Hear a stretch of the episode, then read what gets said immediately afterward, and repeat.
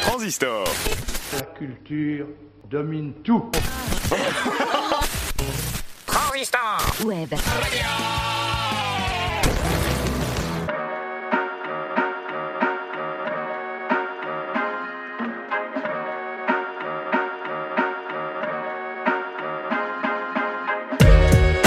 Musicocentré, épisode numéro 8, une émission de musique classique qui vous est proposée par Clara Nouvelle.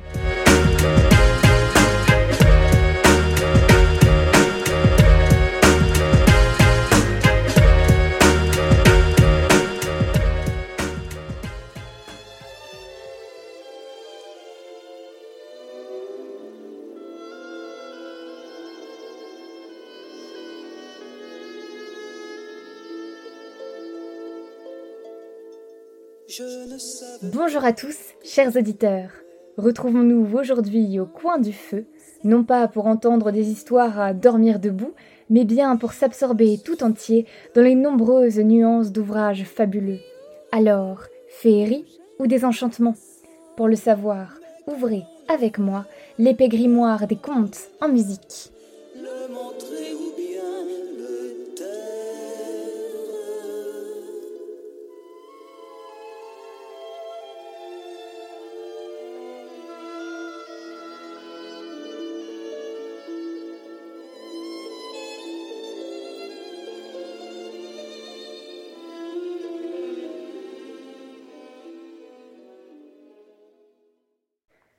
Tout conte débute par une innocence. Évoquons alors, pour commencer, l'univers enchanteur d'enfance rêvée et plongeons dans l'époustouflant onirisme des contes de fées. C'est une mélodie d'une grande douceur qui ouvre notre périple à travers les fables musicales. Jouée piano, cette prière du soir, extraite de l'opéra Hansel und Gretel de Humperdinck, est formulée par les deux enfants perdus dans la forêt alors que la nuit tombe. Je cite le soir, quand je vais me coucher, quatorze anges sont à mes côtés, deux à ma tête, deux à mes pieds, deux à ma droite, deux à ma gauche, deux qui me bordent, deux qui m'éveillent, deux qui me montrent le chemin du ciel.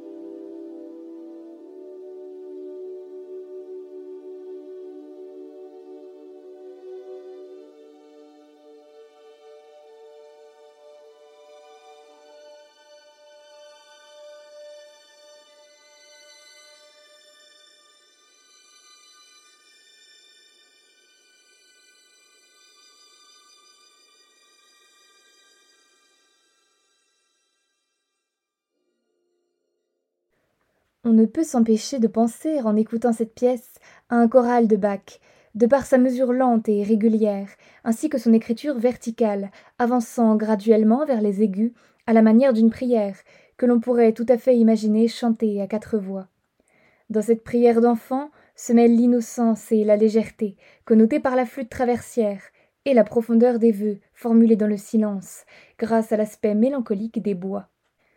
D'une candeur et d'une pureté absolue, cette prière vient contraster avec la misère dans laquelle sont plongés ces deux enfants, livrés à eux-mêmes face aux menaces du monde. La musique intervient alors comme force de protection et vient recréer la féerie du conte alors que l'univers est voué au danger.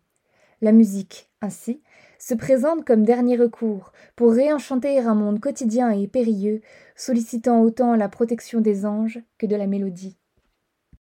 Tournons maintenant quelques pages de notre livre de contes et évoquons le sort du Petit Pousset, extrait de la suite orchestrale Ma Merlois de Maurice Ravel. Immédiatement, nous voilà transportés dans une forêt médiévale rêvée, où l'on peut croiser lutins, naïades et autres enfants perdus. En effet, la lente succession d'intervalles aux consonances archaïques engendre un doux onirisme. L'orchestre est réduit à un petit nombre de pupitres, favorisant ainsi la création d'une atmosphère intime, surannée, propice aux fables murmurées au coin du feu. La mélodie, fragmentée, aussi fugace que la bise dans les branches, est soutenue par ces cartes et quintes envoûtantes, lente pérégrination à travers les chemins du songe et de l'idéal.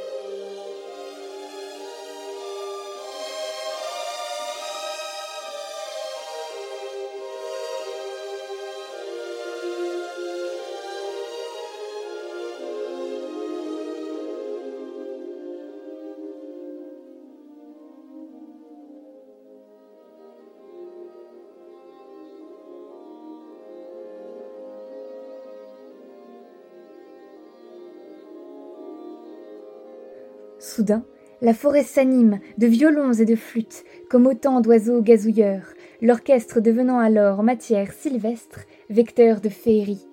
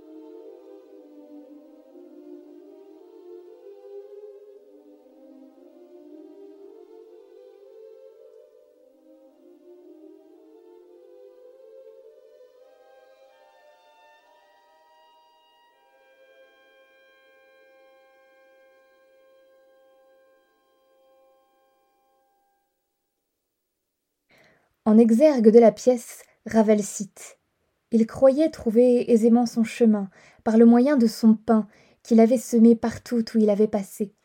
Mais il fut bien surpris lorsqu'il n'en put retrouver une seule miette. Les oiseaux étaient venus et avaient tout mangé. Fin de citation. Rien de bien idéal, donc, dans cette image d'une enfance abandonnée et livrée à la famine, soumise à la loi sans merci du règne animal. Mais les turbulences de la réalité sont laissées de côté par la musique, au profit d'une atmosphère lyrique, détachée des préoccupations immédiates. Ravel crée un conte qui se passe de morale, pour une musique qui se suffit à elle-même, et qui invoque un idéal sans se sentir la nécessité de revenir aux contraintes du quotidien. Le petit Pousset pourra bien aller chercher son pain demain.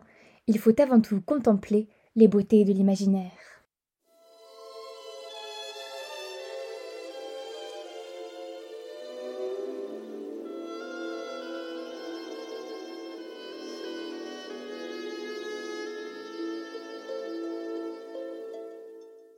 Mais le conte, comme l'enfant, évolue vers l'âge adulte et change de regard. Alors, que se passe-t-il quand l'harmonie enchanteresse s'enrichit de nouvelles nuances et quand le merveilleux devient un laboratoire d'expérimentation?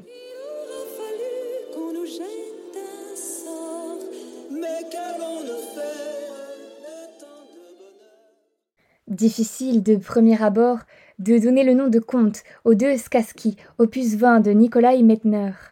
Et pourtant, c'est bien ainsi que sont nommées ces deux pièces tempétueuses, tourmentées, pleines en creux des thèmes de ces sonates. Alors le conte, qu'est-ce à dire? Il s'agit avant tout ici d'une forme, une manière pour Mettner de donner une structure très libre à ses pièces pour piano, au gré de sa fantaisie. Le fantastique, ici, c'est donc l'enchantement d'un piano qui prend vie ex nihilo, libéré des contraintes stylistiques pour exprimer avec incandescence des troubles intermittents.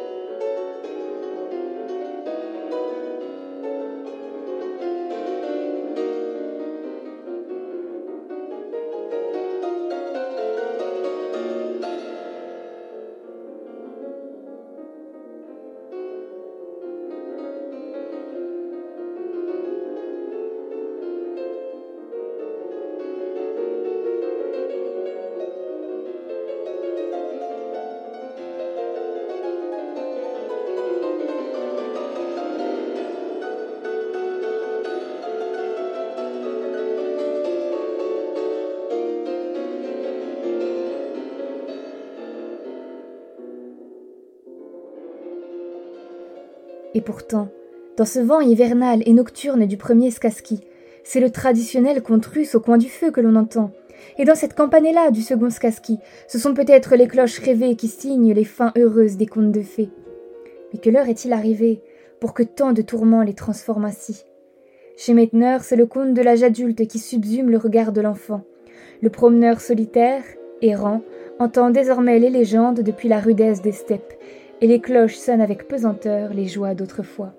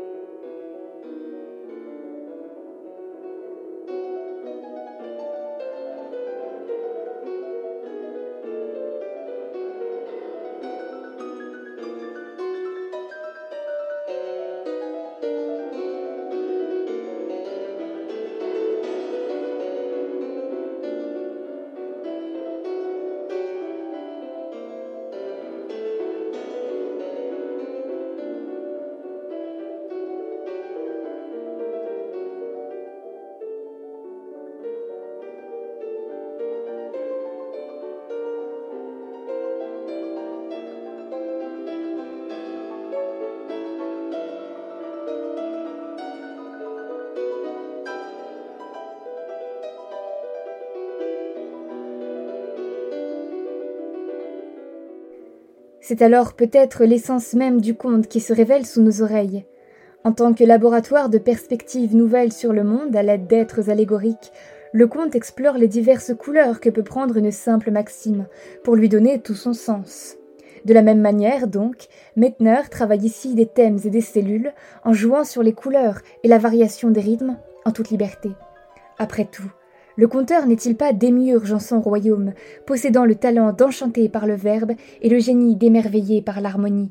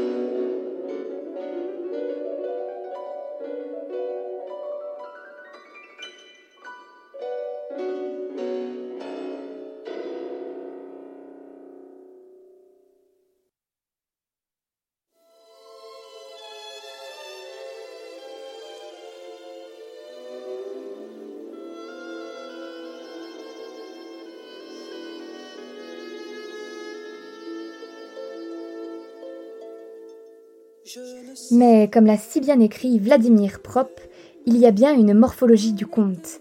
Ainsi, que seraient les contes sans menace latente?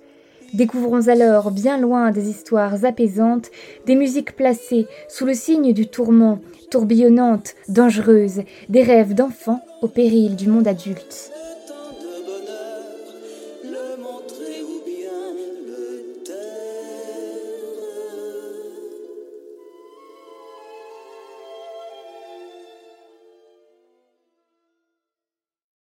Alors, plongeons sans frémir dans toute l'incandescence de la fabuleuse musique avec l'oiseau de feu d'Igor Stravinsky. L'oiseau de feu, qu'est-ce que c'est? Musique de ballet commandée à Stravinsky par Diaghilev, cette suite s'inspire d'un conte folklorique russe. Tout débute par la poursuite effrénée d'un étonnant oiseau de feu par un certain Ivan Tsarevitch. Le jeune homme est mené jusqu'au verger de pommes d'or du terrible roi Kashtcheï l'immortel, où il parvient à arracher à l'oiseau une plume. Mais l'on ne pénètre pas sans conséquence dans la demeure d'un opposant de conte. Le roi fait son apparition, et avec lui les treize princesses qu'il tient captives. Parmi elles, la princesse de la beauté sublime, dont Ivan tombe immédiatement amoureux. Il ne peut plus vivre sans elle, et la suit jusqu'à l'intérieur du palais, où il est repéré. Catastrophe Le roi Kashtcheï veut le changer en pierre. Mais, bien malin, Ivan agite la plume de l'oiseau de feu qui fait apparaître le fameux oiseau et s'évanouir tous les opposants, tombés dans un sommeil profond. Sans nul obstacle désormais entre lui et la princesse, il ne reste plus au compte qu'à se finir sous le signe de l'extase. Tous deux se marient et sont couronnés tsar et tsarine. Jeu de pouvoir, de captivité et d'évaporation se mêlent donc dans ce conte, qui sert moins une morale plutôt qu'il n'illustre la nécessité et l'art d'échapper aux antagonistes. Sous le signe du danger et de l'art de bien s'en tirer, écoutons donc l'effrayante danse infernale du roi Kashchei.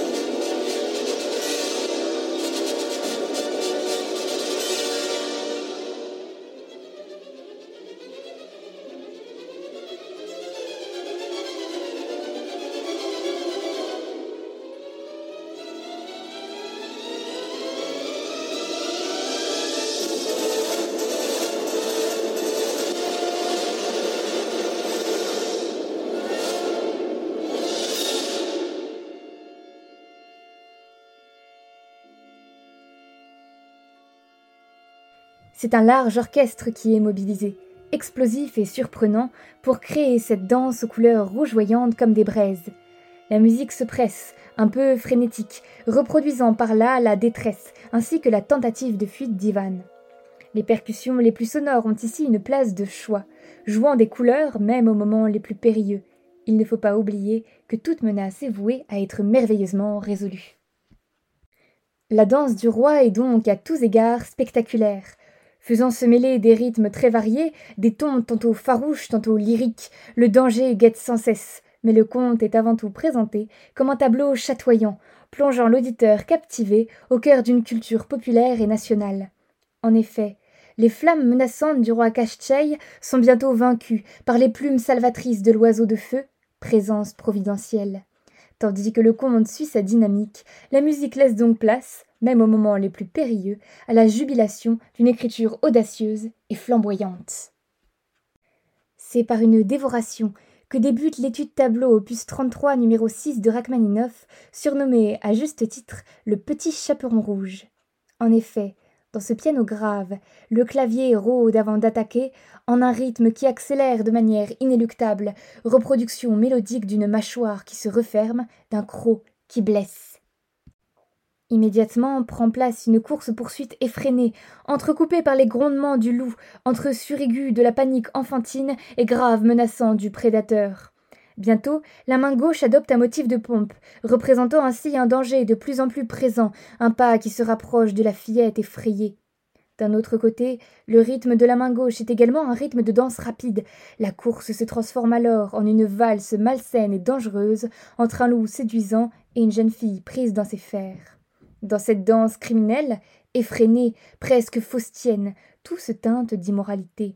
Citons alors la psychanalyse des contes de fées de Bruno Bettelheim. Si nous n'avions pas en nous-mêmes quelque chose qui aime le grand méchant loup, il aurait moins de pouvoir sur nous. Il est donc important de comprendre sa nature, et encore plus important d'apprendre ce qui nous le rend si séduisant. Si séduisante que soit la naïveté, il est dangereux de rester naïf toute sa vie. Fin de citation.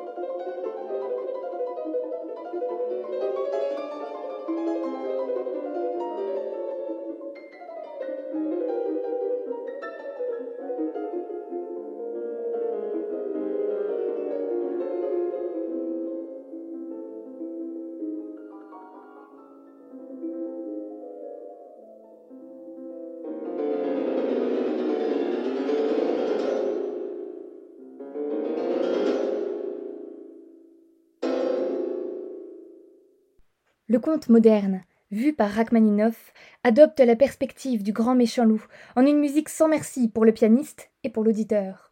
En effet, la pièce se clôt sur une fin aux allures terriblement ironiques, en une mélodie qui se délite sur elle-même. La morale est donc énoncée sous forme de haussement d'épaules, et le tragique est accepté avec distance par un conteur narquois et subversif. Les bons meurent et les méchants triomphent, nous dit sans trop s'apesantir ce conteur étrange, qui semble n'avoir que faire, sinon se délecter des malheurs pour ce qu'ils forment la matière des contes.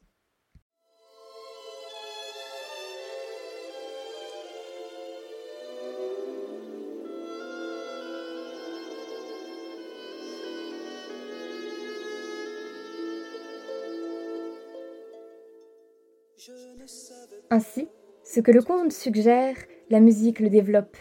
Mettre le conte en musique est donc l'occasion privilégiée de le moderniser et de le plonger au cœur de la complexité de l'âme humaine.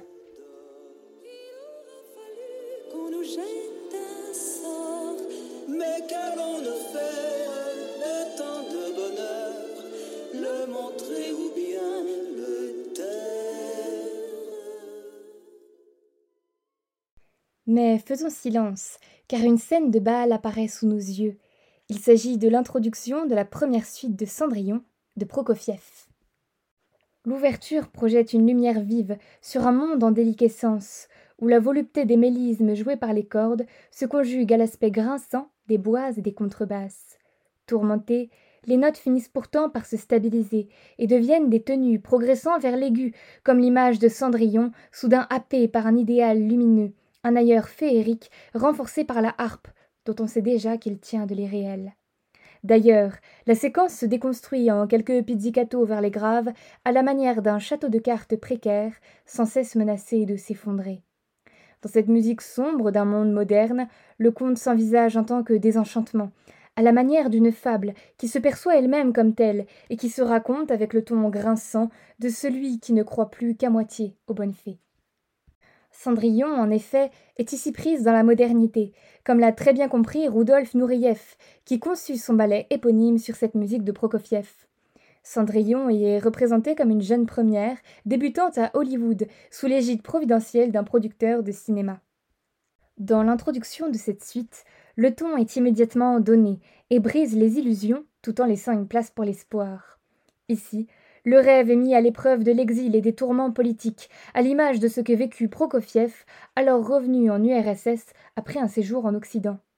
Cendrillon et son prince doivent subir des épreuves d'une nature nouvelle, dans ce monde où le tourment ne relève plus de la sphère privée, mais se mesure à l'échelle mondiale. Cette scène de bal, dont l'introduction esquisse les contours, devient alors un défi lancé au monde moderne, et la musique se donne la possibilité d'encore laisser, envers et contre tout, une part au rêve. Thank you.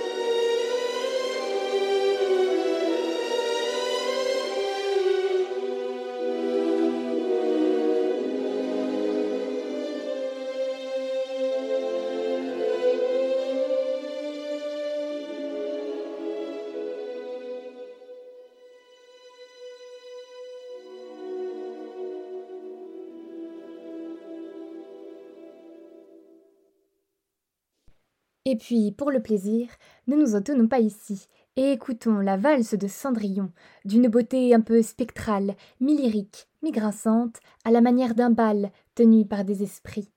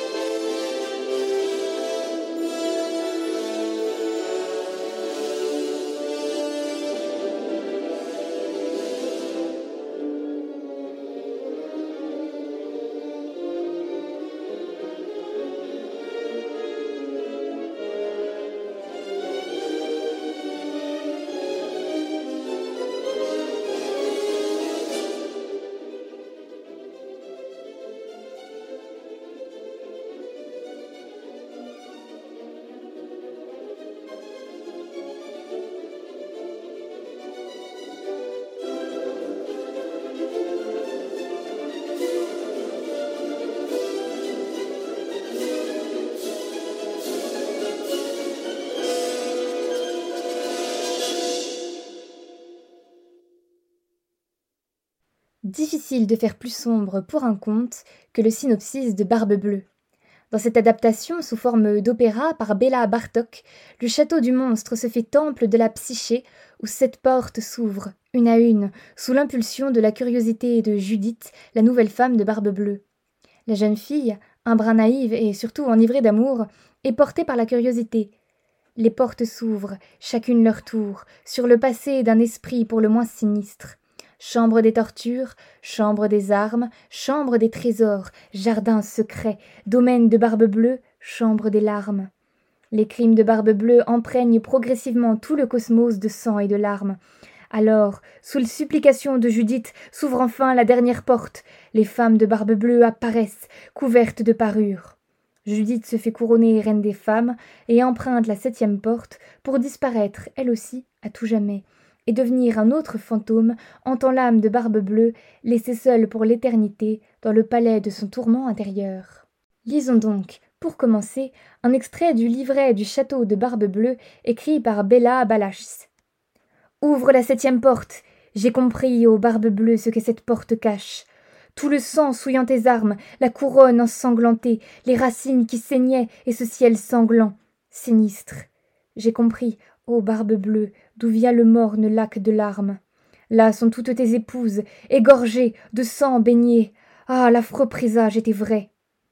Soit, soit, prends la dernière clé, ouvre, Judith, va, regarde, là sont toutes mes épouses. Vois, ce sont là mes épouses, celles qu'avant toi j'aimais. Vivantes, vivantes, elles vivent.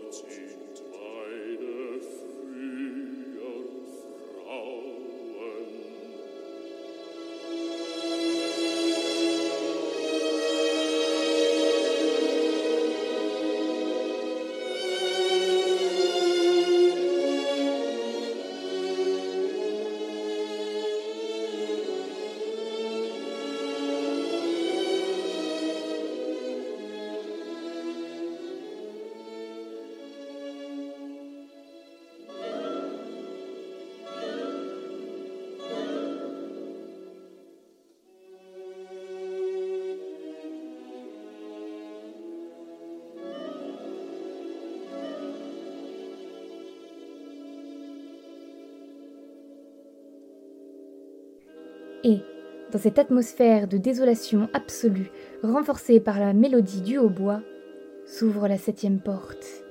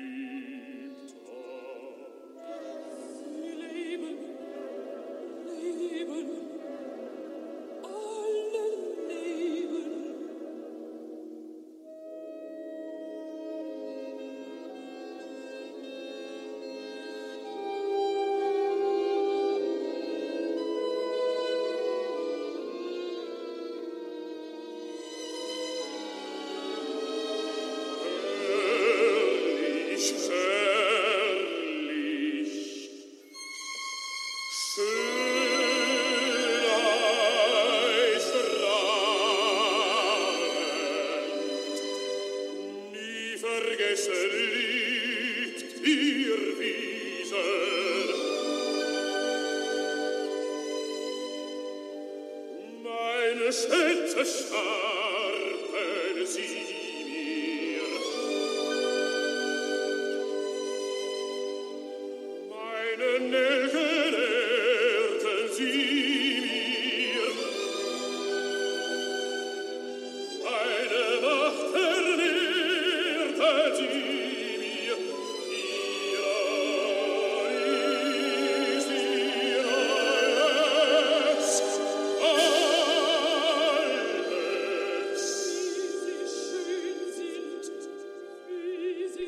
Opéra en un acte, le château de Barbe-Bleue est une confrontation duel entre Judith et son mortifère époux, peut-être reproduction sur scène d'une confrontation primale entre le moi et le ça, entre les pulsions enfouies derrière des portes et ce que la conscience accepte de s'avouer à elle-même à la lumière mondaine d'une salle de réception.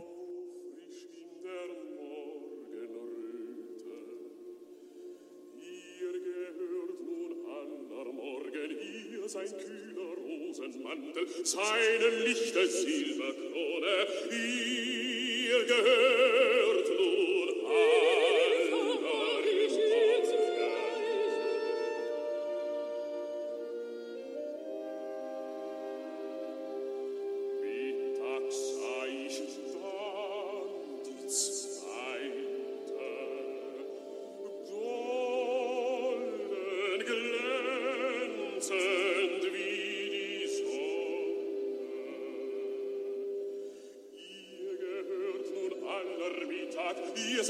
Schwerer Feuermantel, seine goldene Sonnenkrone. Ihr gehört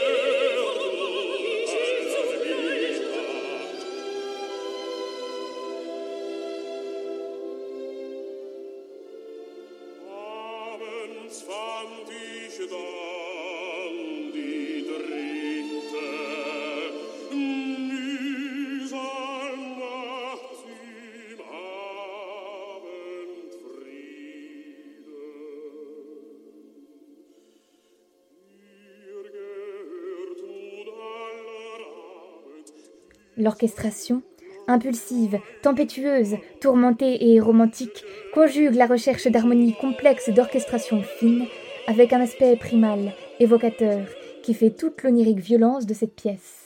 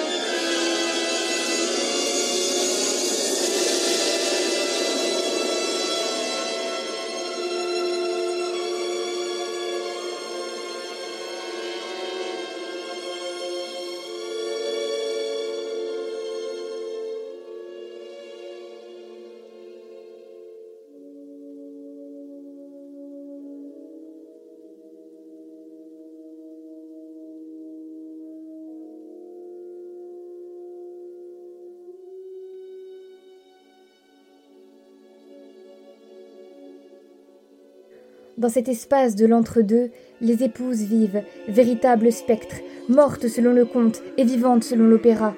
Le meurtre devient un couronnement, le sang est remplacé par un diadème. Dans cette œuvre de l'effroi, comment expliquer cette litote, ce retournement absolu du monstre à l'instant fatidique? Bartok ici invente un opéra de la psyché, où la musique se soulève et met en face de l'insoutenable, telle une part enfouie de l'esprit, tandis que les paroles, prises dans le domaine de l'intelligible et surtout du dissible, restent cryptées et refusent d'avouer le plus inavouable sans le prisme de la métaphore. L'opéra s'admet alors à lui-même par le biais de Barbe Bleue en tant qu'instance subversive, provocatrice, criminelle en ce qu'elle met à la pleine lumière dans la beauté de la musique les parts les plus sombres de l'homme. Barbe Bleue, livrée à la solitude, est alors presque pris en pitié par l'œuvre, qui montre à l'homme ce qu'il peut être, sous la banalité des quotidiens, derrière les portes fermées à clé.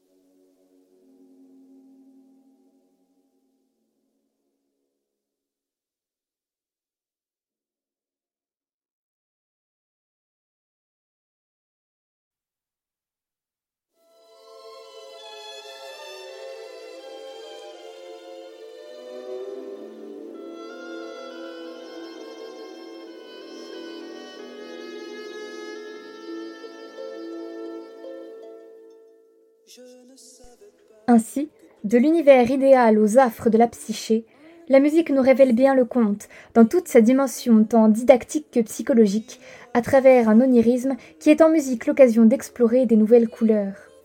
Mais là où le conte dépeint, la musique bouleverse et trouve des consciences singulières et profondes derrière l'exemplarité des métaphores et des allégories. Alors, chers auditeurs, continuons aujourd'hui, dans notre gris monde, à fréquenter des œuvres aux couleurs chatoyantes et conservons l'espoir envers et contre tout. Après tout, les contes ne montrent-ils pas que ceux qui croient au merveilleux sont secourus?